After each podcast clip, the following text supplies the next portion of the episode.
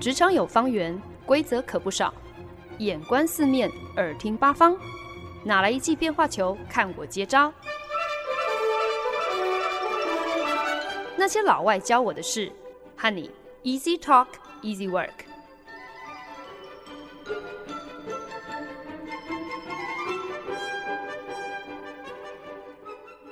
您现在收听的是《那些老外教我的事》，我是节目主持人焕恩。两千年初期的时候呢，好莱坞掀起了一阵翻拍音乐剧电影的风潮。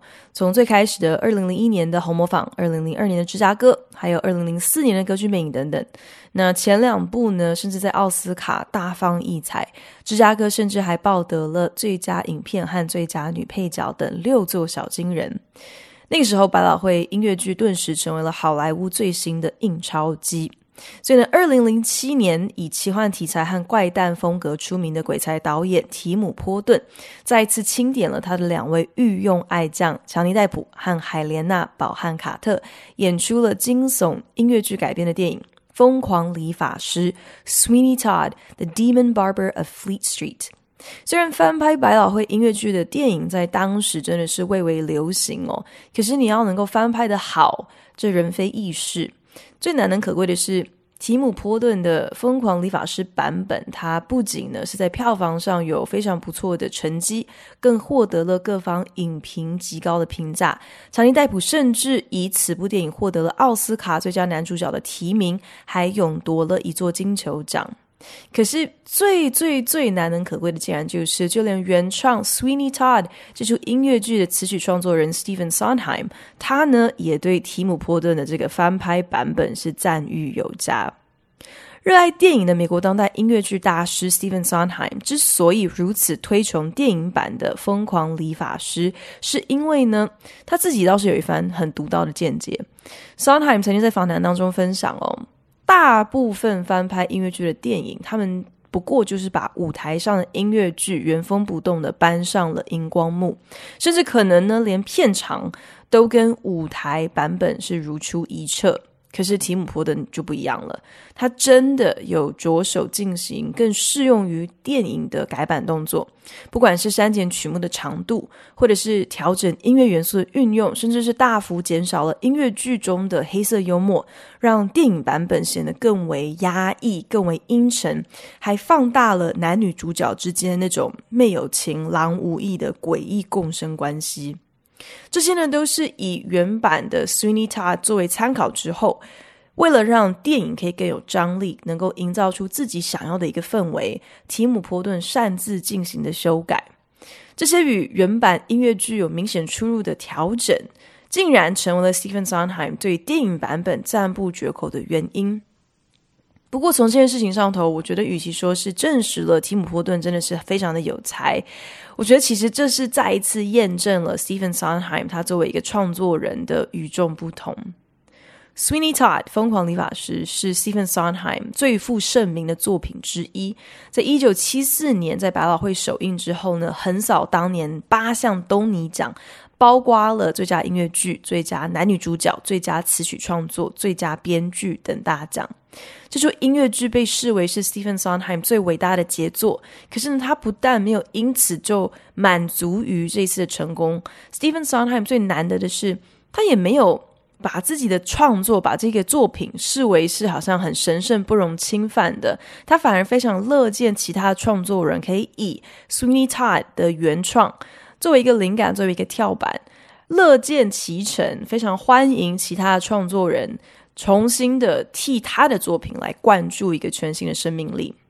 本周的你没听过的百老汇，就要来跟大家更进一步的来赏析 Stephen Sondheim 这一出惊悚却不失幽默，融合了传统却又不失创新的大师级创作《Sweeney Todd: The Demon Barber on Fleet Street》。一九七零年代可以说是美国音乐剧词曲创作大师 Stephen Sondheim 最辉煌的黄金时期。当时呢，他开始和剧场导演 Harold Prince 固定搭档，推出了多部叫好又叫座的音乐剧，一再的为百老汇剧场创下了新标杆。在一九七三年的时候呢，Stephen Sondheim 刚好人在伦敦，听说了有一个巷弄中的小剧场。上映的剧码风格呢，企图仿效十九世纪末期巴黎蒙马特区专门演出暴力、血腥、情色、惊悚舞台剧的这个大木偶剧院哦。所以呢，Stephen Sondheim 就决定要亲自来鉴定一下，来欣赏一下这个作品。那天晚上，他去看的戏，正是一出关于一个名叫 Sweeney Todd 的连环杀人理发师的舞台剧。Sweeney Todd 的故事呢，其实是一个流传百年的，算是都会怪谈吧。最早其实，在十八世纪的巴黎就已经有传出了，主要是一则社会新闻，提及有一个丧心病狂的理发师，上门的客人都死在他的剃刀下。可是呢，更恶心的是，这位理发师竟然跟楼下饼店老板娘说好，他命丧。这个理发师剃刀下的客人呢，全部都成为了老板娘制作畅销肉派的新鲜原料。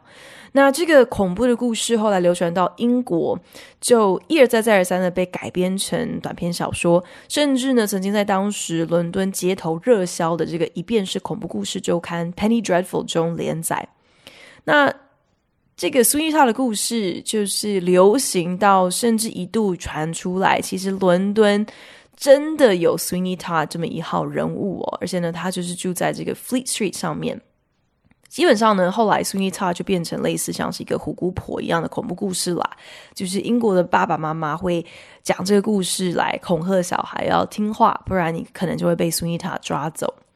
可是呢，这个短篇小说当中呢，基本上都只是将 Sweeney Todd 形塑成一个就是杀人如麻的恶魔，是要一直到一九七三年被英国的一个剧作家 Christopher Bond 把 Sweeney Todd 改编成一出舞台剧之后呢，才替这个主人翁创造出来了一个观众比较能够理解，甚至是能够同情的一个一个动机啦。就给他更多的背景，让他比较人性化一点。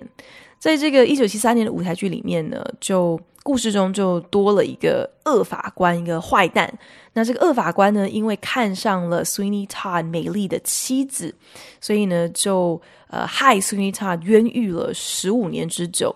等到这个 Sweeney Todd 他越狱成功重返伦敦之后，得知妻子当年。被法官染指服毒自尽，而且两个人的女儿还被这个恶法官收养，如今呢已经长成一位亭亭玉立的青少女。可是呢，这个恶法官还心生邪念哦，呃，竟然打算要把这个年轻少女娶过门为妻。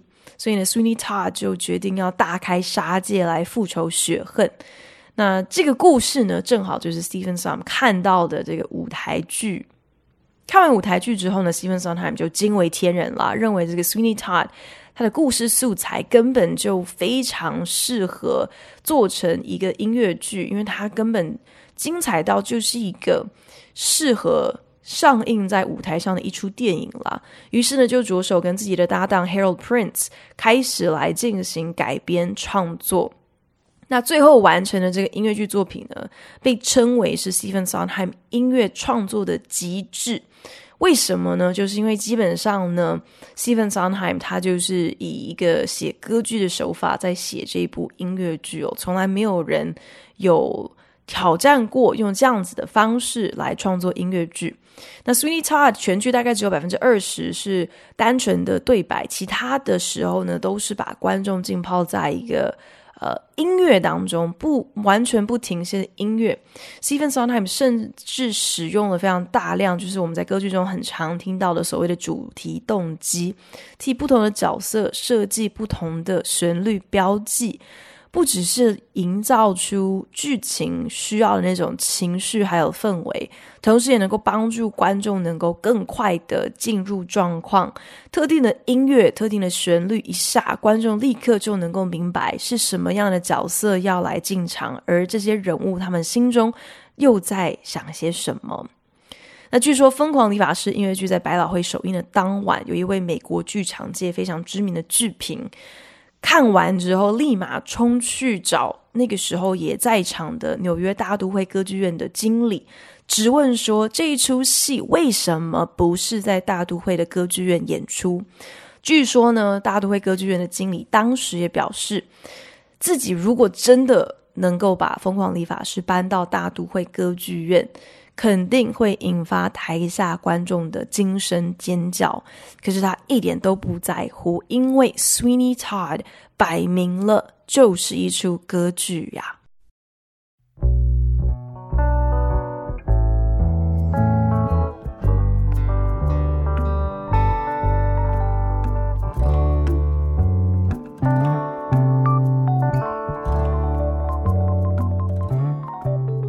您现在收听的是《那些老外教我的事》，我是节目主持人焕恩。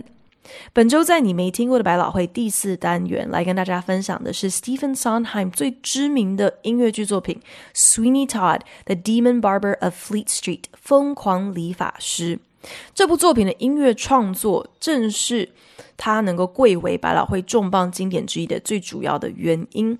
可是，毕竟呢，我本人不是学音乐的，所以如果要单单靠我来跟大家解释，就是 Stephen Sondheim 他在词曲创作上到底花了多少的苦心，有多天才，要我来解析整部作品音乐性的这个创新还有丰富，实在是太没有说服力了。所以呢，我特别找到了，在一九八零年，当 Sweeney Todd 前进伦敦西区演出，呃，有一个幕后制作特辑哦，可以让 Stephen Sondheim 本人来跟大家现身说法，来替大家介绍一下他究竟是倾注了多少的这个心血，还有创意，还有非常细致的一些想法。然后又是从哪里获得各种的灵感来谱写出这具备了歌剧范畴的音乐剧曲目？In this case, what I really wanted to do was write a lot of creepy music. One of my favorite tunes, if not my favorite tune ever, is the Dies Irae. And I thought it would be useful to take the Dies Irae, that tune. And use it as the basis of Sweeney's music because he's a man who's in love with death, in a way. And um, it gave me a start and gave me an atmosphere because I've always found the DA series both moving and upsetting at the same time. It scares me and it moves me. And that's what Christopher Bond's play did. Stephen Sondheim 坦言，Sweeney Todd 让他最感兴奋的一件事情呢，无非就是这是一个可以让他尽情的创作诡谲音乐、创作 creepy music 的一个机会哦。所以呢，他马上就联想到他最喜欢的一首曲子——十三世纪拉丁文的圣咏调《震怒之日》（Dies Irae）。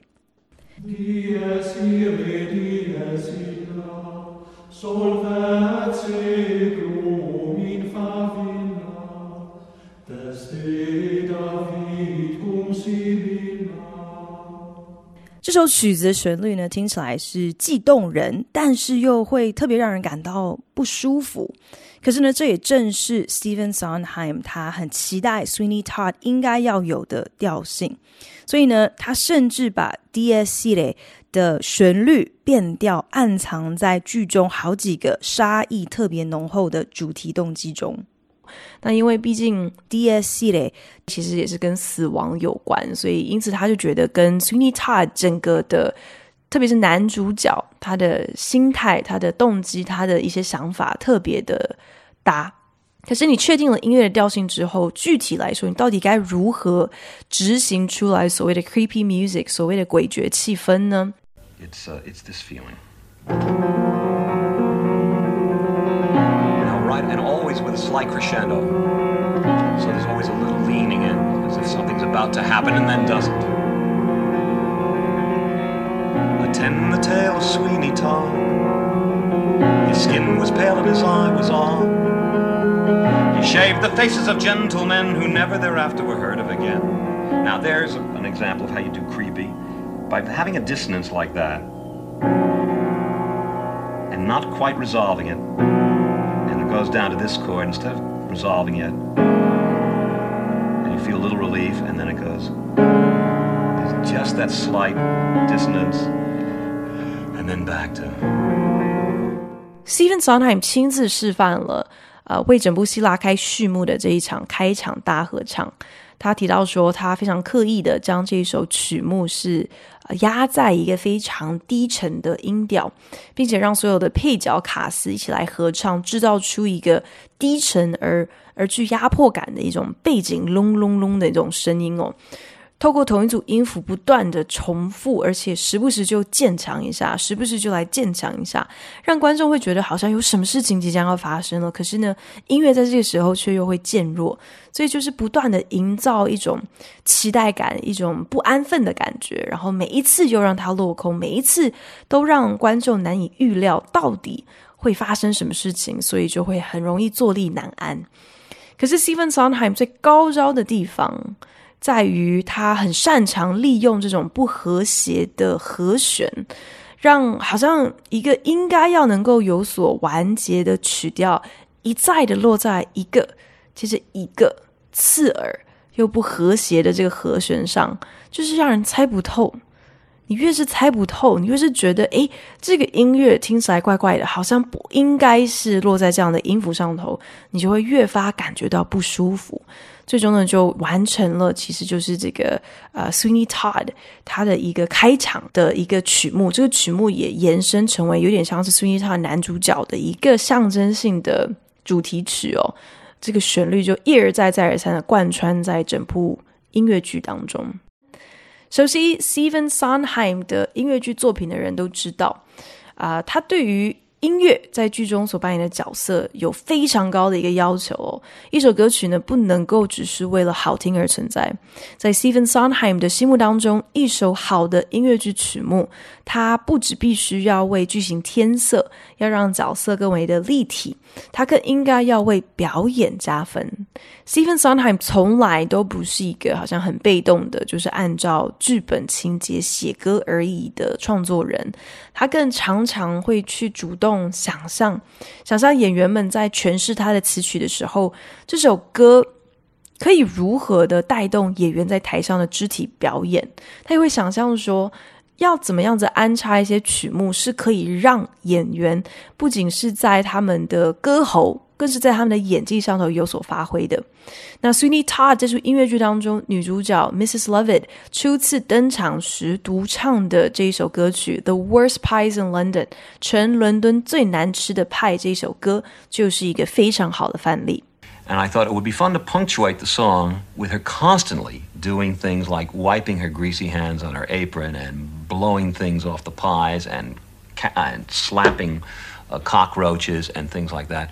So the song is filled with little punctuated moments, which also give it a rhythmic vitality and also give the actress various bits of business to do. So the, the piece then could become a tour de force.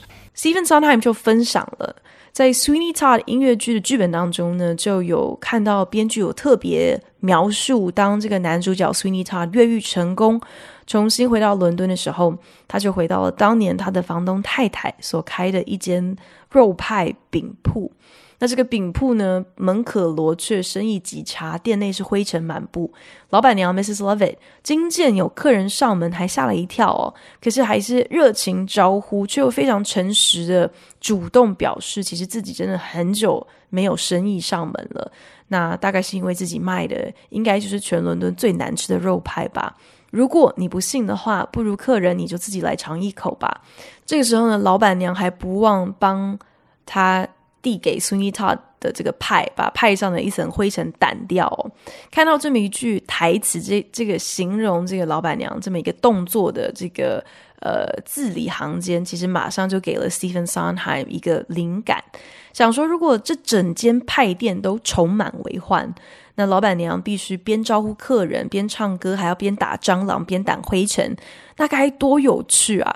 所以呢，Stephen Sondheim 就把这些动作全部都写进他的这首歌里面去，让这首歌是充满各种动感的状声标点符号，一下子是拍桌子打蟑螂，一下子要掸灰尘，一下子要擦手啊、不只是幽默趣味，瞬间就能够把这个新角色 Mrs. Lovett 她既外向实际又喋喋不休的个性，全部都摊在观众面前哦。同时呢，还可以挑战演员的肢体喜剧，还可以等于引导演员，让演员知道说，在演唱这首歌的时候，他在舞台上应该要怎么样子表演。所以呢，这这很自然的就成为了 Mrs. Lovett 这个角色，她在整出剧中可以说是一鸣惊人的主打歌。Wait, what's your rush? What's your hurry? You gave me such a fright. I thought you was a ghost. Half a minute, can't you sit? Sit you down, sit. All I meant is that I haven't seen a customer for weeks. Did you come here for a pie, sir? That's where she flicks. Do forgive me if me head's a little vague. Ugh, what is that? She plucks it off. But you'd think we'd had the plague from the way that people keep avoiding. No, you don't. That's no, you don't. And she catches one like that. 不过，Stephen Sondheim 他对于词曲创作的深思熟虑，并不仅止于此。他曾经提及哦，他不喜欢歌剧的很大一个原因，其实是在于歌剧常常会有很多大合唱的桥段。那在他看来呢，其实有任何人群围观的场景，这个时候都是特别难处理的，因为通常你会觉得说，你明明应该是一个有众多独立个体的这个群众。可是，在这个桥段，在大合唱的桥段之下，这一大群人都会被简化成只会有一个声音，只会有一个单一的观点，所以一大群人，呃，就齐声合唱这同一个观点，而且明明就是同一个想法，还必须要不停的重复的唱下去，就会显得特别的冗长，而且特别的不写实又无聊，很没有意思。但是呢，在 Sweeney Todd 这部音乐剧当中，恰巧就有这么一场非常必要的群众戏，这场戏就是出现在 Sweeney Todd 重返伦敦之后呢，发现呢有一位自称是来自意大利的理发师，叫做 Pirelli，他带着他年轻的助手 Toby 在市场叫卖，他有一瓶这个神奇的生发水哦。就引来群众围观，那 Sweeney Todd 呢就再次把握机会来踢爆说这个生发水根本就是假货，并现场向 Pirelli 上战书哦，说我们来比赛刮胡子的技术，看谁比较厉害。那 Sweeney Todd 呢一战成名，因此在大街小巷打响了他的知名度。所以这场戏很重要，是因为他奠定了 Sweeney Todd 拥有了高超手艺这件事实。才能够交代后续他有客人一直络绎不绝上门成为他的受害人，才才能够呃建立这样的一个正当性嘛。所以呢，这场群众戏删不得。可是呢，在 Sweeney Todd 出现踢馆之前，这场戏的前半段呢，基本上就只是 Pirelli 的助手 Toby 很卖力的在兜售生发水哦。那跟围观群众的互动，其实最多就只是群众你想买不想买这两种反应而已，所以其实根本没有什么太多的戏剧张力可言。那究竟应该要怎么样子才能够把这么一场无聊的戏，替他写一首能够替整个表演加分的曲目呢？And faced with that problem, I was the, the solution seemed to me to be staring me in the face uh, because Bond called this hair tonic Pirelli's Miracle Elixir. Well, elixir immediately suggests a series of rhymes that have to do with the word sir, such as trick, comma, sir, nick, comma, sir. Was Pirelli's miracle elixir? That's what did the trick, sir. True, sir, true. Was it quick, sir? Did it in a tick, sir? Just like an elixir ought to do. And I thought I could build up enough of those so that the number would have a certain dazzle to it, so that the, the lyrics would have a certain delight in and of themselves. Simply because the rhyme would keep on going, and you'd wonder, as in a good Cole Porter song, how many variations he can make on it. 艺术音乐剧要能够抓住台下观众注意力的方法，其实有不少种，但是其中最有效，甚至从 Stephen Sondheim 角度来说，最简单的一种伎俩呢，就是透过很趣味的歌词，把一首歌写得之幽默好玩。让观众忍不住要竖起耳朵认真听。那啊，Stephen Sondheim 就提到他在很纠结说这场群众戏的曲目应该要怎么创作的时候，他就发现其实答案已经摆在他的眼前，因为很刚好的啊，在原本的这个舞台剧剧本当中呢，编剧 Christopher Bond 他就把 Pirelli 在卖的这个神奇生发水取名叫做 Pirelli's Miracle Elixir。那 Elixir 这个字呢，其实就是神奇药水的意思啦。可是呢，这个字的字尾听起来就很像是 Elixir 什么什么 ixer，变成这两个音节。所以呢，Stephen Sondheim 就突发奇想，其实这是什么意思呢？就代表说，你只要以 ik 作为一个韵脚。后面再加一个 sir，就是先生的意思嘛。什么什么 ik sir，你其实就可以发明出无限种排列组合。什么什么 ik 先生，什么什么 ik 先生。Twas Pirelli's miracle elixir. That's what did the trick, sir. Was it quick, sir? Did it in a tick, sir? 那 如此就完成了一首呃歌词是非常逗趣、非常抓耳的精彩曲目，大家就会很聚精会神的想要知道说，诶，这个这首歌还可以再变出多少个 ixer 的这样子的一个花招哦。所以由此其实就已经可可以见识到 Stephen Sondheim 他在创作每一首曲子的时候，都真的是非常的天才，很能够抓到说。一个是这首歌在这一部作品当中，在这个时刻所应该要扮演的角色，以及他可能会有哪一些些的困难，哪一些些的挑战，又应该要用什么样子的手法来圆过去，来克服技术上的一些困难。我觉得这也是就是 Stephen Sondheim 真的非常厉害的特色，在他的音乐当中，你可以听到。他这样子的用心，跟他的一些技巧。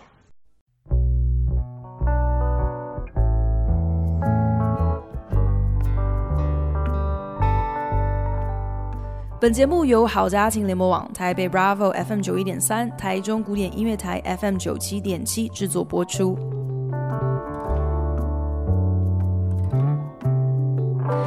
当 Steven Sondheim 决心将 Sweeney Todd 疯狂理发师这出舞台剧改编成音乐剧的时候呢，他当时候合作的导演搭档 Harold Prince 其实一开始并没有像他那么的笃定，并不是很确定说自己是不是能够驾驭这个十九世纪英国维多利亚时期歌德气氛哦。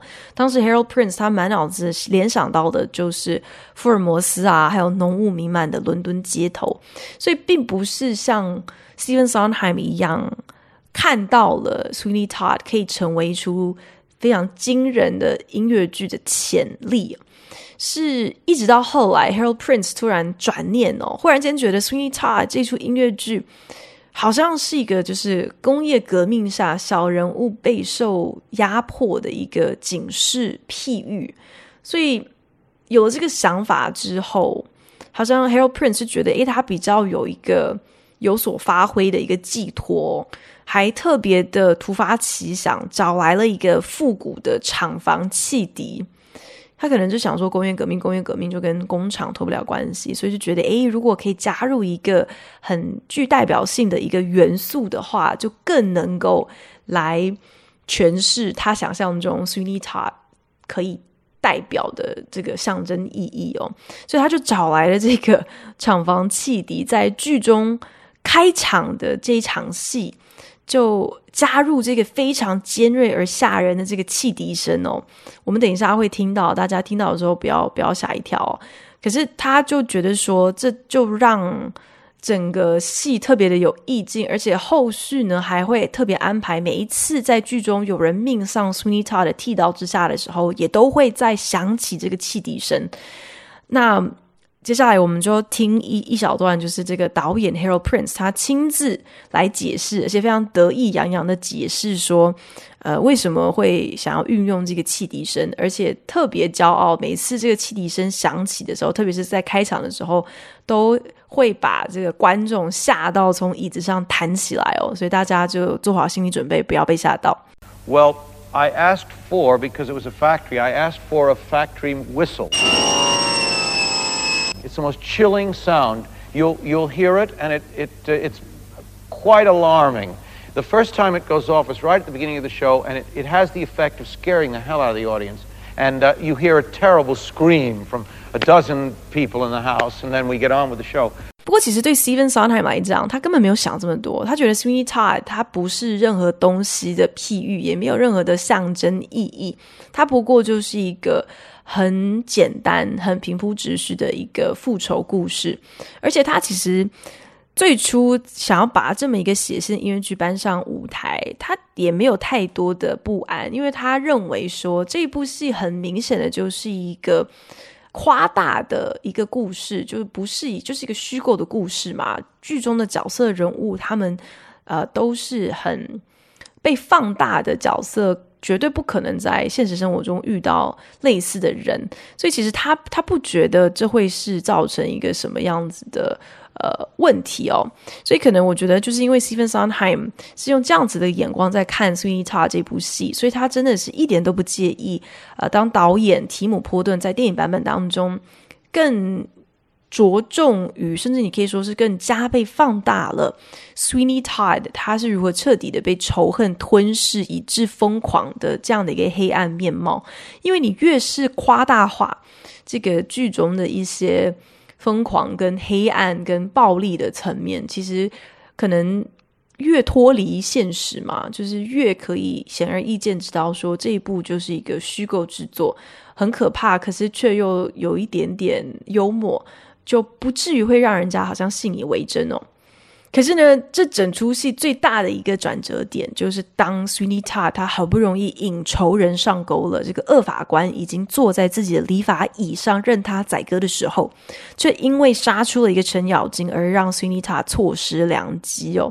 所以 Sweeney 他是彻底的恼羞成怒，他本来只是单纯锁定仇人的这个复仇杀意，彻底的溃堤。变成是他现在放眼望去，觉得整个伦敦的人都该死，然后就让他蜕变成为了一个连环杀人魔。这个一瞬间的转折，只能够用一首歌的时间来合理化角色的性格丕变，还有他的动机转移。所以呢，在这个时候，Sweeney Todd 就唱了一首歌，这首歌就叫做《Epiphany》。它也就成为了整出剧当中最难写的一首歌。你要如何说服观众，而且是用一首歌的时间说服观众，为什么这个人忽然之间本来只是想要杀仇人，现在想要杀全部的人？那 Stephen Sondheim 在这边呢，就利用了非常多的主题动机，用音符来具象化 Sweeney Todd，他的精神已经是彻底的崩溃了。他先是出现 Sweeney Todd 很想念女儿还有亡妻的这个主要的旋律，紧接着呢就变成 Sweeney Todd 充满杀意的那些旋律。那 Stephen Sondheim 很刻意的，不只是在主题动机在旋律之间有做一个很快速的变化，就连主角的情绪也持续的是在亢奋和忧愁，在癫狂暴怒和温柔抒情之间不停的在转换，所以。目的就是要让大家，你用听的，你就知道这个人他已经疯了。All right, you sir, how about a shave? Come and visit your good friend Sweeney. You sir, too sir, welcome to the grave. I will have vengeance. I will have salvation. He's keening. I will have vengeance. It is, it's a threnody.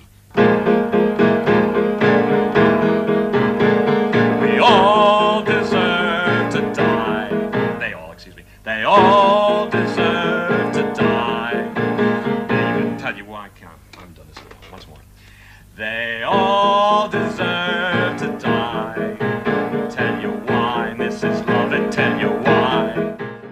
不过，我觉得最有趣的是，紧接着在《Epiphany》这一首疯狂杀人魔主题曲之后，Stephen Sondheim 竟然安排了一首很黑色幽默的歌曲《A Little Priest》。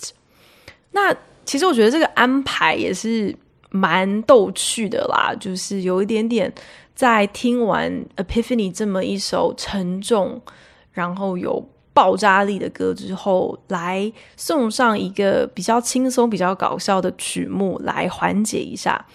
那剧中呢，Sweeney Todd 虽然错失首任二法官的机会，可是呢，在这之前呢，他才刚刚把他的手下败将 Pirelli 灭口哦。原来呢，这个 Pirelli 他根本就不是什么从意大利来的理发师，而是 Sweeney Todd 他在冤狱之前曾经收过的一个学徒。所以呢，这个冒牌货他一眼就认出来了 Sweeney Todd 是谁，就想借此来勒索 Sweeney Todd，要他吐出一点遮口费。结果没想到，反而自己先遭殃哦。所以呢，在 Sweeney Todd 高歌完他的这个 Epiphany，一吐他打算要杀光全世界的这个疯狂企图之后呢，Mrs. Lovett 他根本一个字都没听进去哦，他只是在担心说：“诶，那那你 OK fine，你你想要杀光全世界，可是你刚刚才杀的那个人，那个 Pirelli，他的尸首该怎么处理啊？”说着说着呢，这个特别实际又务实的 Mrs. Lovett，他就忽然间灵光乍现，就提议说：“哎，刚好现在经济拮据，没人买得起肉，就连隔壁的肉派店用的呢，搞不好八九不离十也是猫肉。现在既然有这个新鲜又现成的，又不用花钱的肉材出现了。”我们不来就地取材一下，未免也太浪费了吧？Sweeney Todd 非常欣赏 Mrs. Lovett 这个极度病态又实在是太可怕的一个绝妙点子，所以呢，两个人便合唱起来，自己。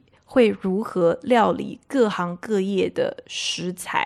所以这首歌才叫做 A Little Priest，加一点点神父的意思啦。虽然呢，真的是很变态，可是就又再一次凸显出来，Stephen Sondheim 他在创作歌词的这个机智还有幽默，可以如何变化出 N 种非常隐晦又让人很发噱的这个食人双关语哦。Sweeney Todd 和 Mrs. Lovett 两个人一拍即合，各取所需。Sweeney Todd 可以随心所欲的刀起刀落，Mrs. Lovett 不只是帮忙收拾善后，而且还从中受惠哦，等于是零成本的可以获得新鲜食材，开始来贩售他热销大街小巷的美味肉派。那我在这边呢，不想要爆雷破梗哦，只能够说。多行不义必自毙。那 Sweeney Todd 这虽然不是一部皆大欢喜的剧嘛，可是呢，不管是从音乐性的美感、深度，还有造诣，或者是故事的峰回路转，让人有一些猜不到。